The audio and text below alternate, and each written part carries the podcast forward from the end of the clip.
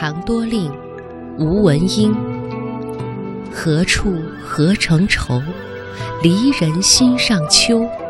纵芭蕉不语也飕飕，都道晚来天气好。有明月，怕登楼。年事梦中休，花空烟水流。燕辞归，客上眼流。垂柳不萦裙带住，漫长事，寄行舟。任何的节气我都会忘记，唯独立秋我是忘不了的。也不是因为我对秋天有着怎样难以割舍的情怀，而是一种习惯。我喜欢秋天的味道，一种寥落的凉，一种神伤的美。流年似水，这么多年，我早就已经学会了平静地看待四季的荣枯。我喜欢秋天萧索的旷味，也喜欢春天初绿的清新，夏日葱绿的翠意，还有冬天沉寂的苍凉。但是秋天却总是让人那么的死心塌地，它可以惹得芸芸众生都来伤感，也可以让人心甘情愿地接受离别。秋天有着伤感而清澈的离别，就像落叶一样静美。第一次读到“何处何成愁，离人心上秋”这样的句子，是我从一个比我大几年级的学姐那里听到的。她在校园的一株梧桐树下，捧着一本宋词，轻声地读着。我恰好打那儿经过，她招手唤我。或许她知道我骨子里也喜欢文学。她说：“你知道吗？宋词里我最爱的就是吴文英的这首《唐多令》。”其中有一句“何处何成愁，离人心上秋”，道尽了愁的滋味。那个时候我还是小女孩，并不能体会太多，但我清楚的明白“愁”字的由来，原来是离人心上秋。后来我才知道，她与相恋的男生永远的别离了，就是在秋季。再后来，他又说起了林海音的《城南旧事》，他说。我像那个小英子，有一双清澈的会说话的眼睛。而后，低低地唱起了李叔同的送别：长亭外，古道边，芳草碧连天。晚风拂柳笛声残，夕阳山外山。天之涯，地之角，知交半零落。一壶浊酒尽余欢，今宵别梦寒。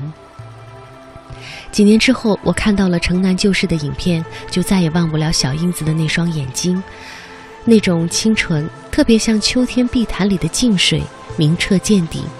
而那首《送别》在影片里唱着，仿佛在讲述城南老去的旧事，牵引着观众内心潮湿的感动。无言的背景，无言的背影，都让我想起了那个叫真静的女子。在梧桐树下轻读吴文英《唐多令》时的情景，时光流转得太快了，一晃就是十多年。我和他再也没有相见，但我知道他已经开始了自己的另外一段故事，并且也是在秋天。当年吴文英写这首《唐多令》是和挚友在秋天分别，起句就巧妙地写出了心中的秋，合成了一个愁字。纵使没有雨。院内的几株芭蕉也在风中诉说秋声，平添如烟的客愁。在秋天的清凉里，可以看到天空几朵白云的静寂，看到河池几枝莲花的清洁，还有草地上几枚落叶的安宁。夜凉如水，有清澈的朗月挂在中天，而词人却不敢登楼，怕勾起无边的往事，惊扰他那颗本来就善感的心。因为这是一个令人易感的季节，思绪一旦释放，任谁都无法收敛，只能沉现。吴文英，南宋词人，字君特，号孟窗。孟窗这两个字给人无限的想象，诗意而美好。我想着吴文英，他应该是一个风骨清朗的书生，眉宇间带着一种飘然一世的清愁。因为他一生未地闲游终身，于苏州、杭州、岳州三地居留最久。虽是漂游，但是在长满闲情的江南，他的心一直都是纯粹的，也有落魄，也有低沉，也有寂寥。可每次被江南的微风细雨都卷入了飞花的梦中，世人对他的《梦窗词》评价极高。我对他的词了解不深，唯独这首《唐多令》牵系着一份秋天的愁绪，不能忘怀。词的下片写他感叹年华往事似水流走，而客居他乡，经历无数次的离别。每一次的挥手，似乎总是在秋季，山长水阔，相逢不知是几时。